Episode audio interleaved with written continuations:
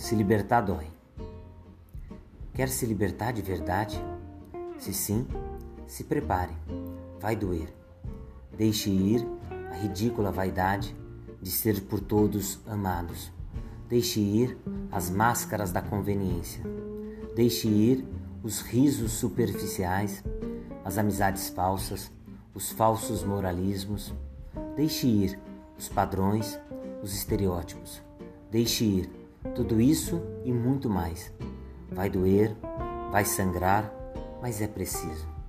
Se quer se libertar, esteja disposto a não mais se reconhecer, a desconhecer o que achava conhecido, a sofrer e mesmo assim seguir adiante. Se quer o novo, desapegue do velho.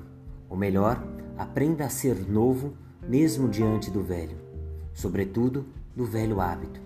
Se quer mesmo voar, saiba que cair é muitas vezes inevitável. Ser livre é se libertar e, o mais difícil, é libertar o outro de ti. É parar de se vitimizar, é parar de dissimular, é parar de parar, é prosseguir. Assim eu quero. Quero de fato me libertar. Vou me retalhar, mas escolho estar em pedaços por inteiro do que está inteiro por partes, metades de não eus. Cansei de mim. Sabe, isso é bom. Triste inquilino aquele que não ousar mudar. Vou me deixar, ao menos esse eu. Esse eu egoísta, infantil, possessivo, hipócrita. Portanto, eu mudo de mim. Para onde vou, ainda não sei.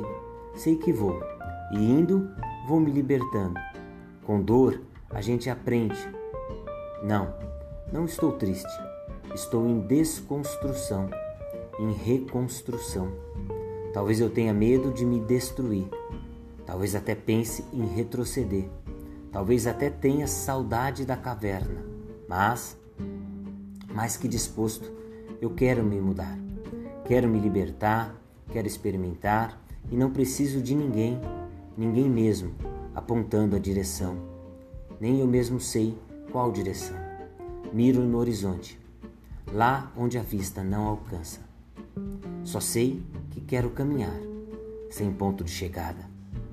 Quero apenas o caminho.